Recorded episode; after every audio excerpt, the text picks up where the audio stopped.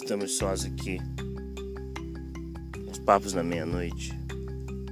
E a continuação do livro perdido de José Dirceu, sua autobiografia, As Contas CCS 5, no bom estado.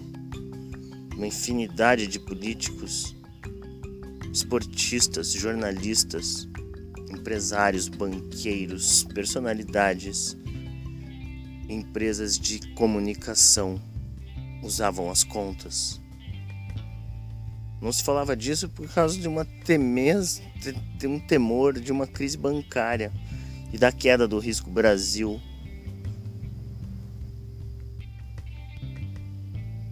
A mídia também partiu para o ataque e até o presidente da Federação Nacional das Polícias Federais criticou o governo.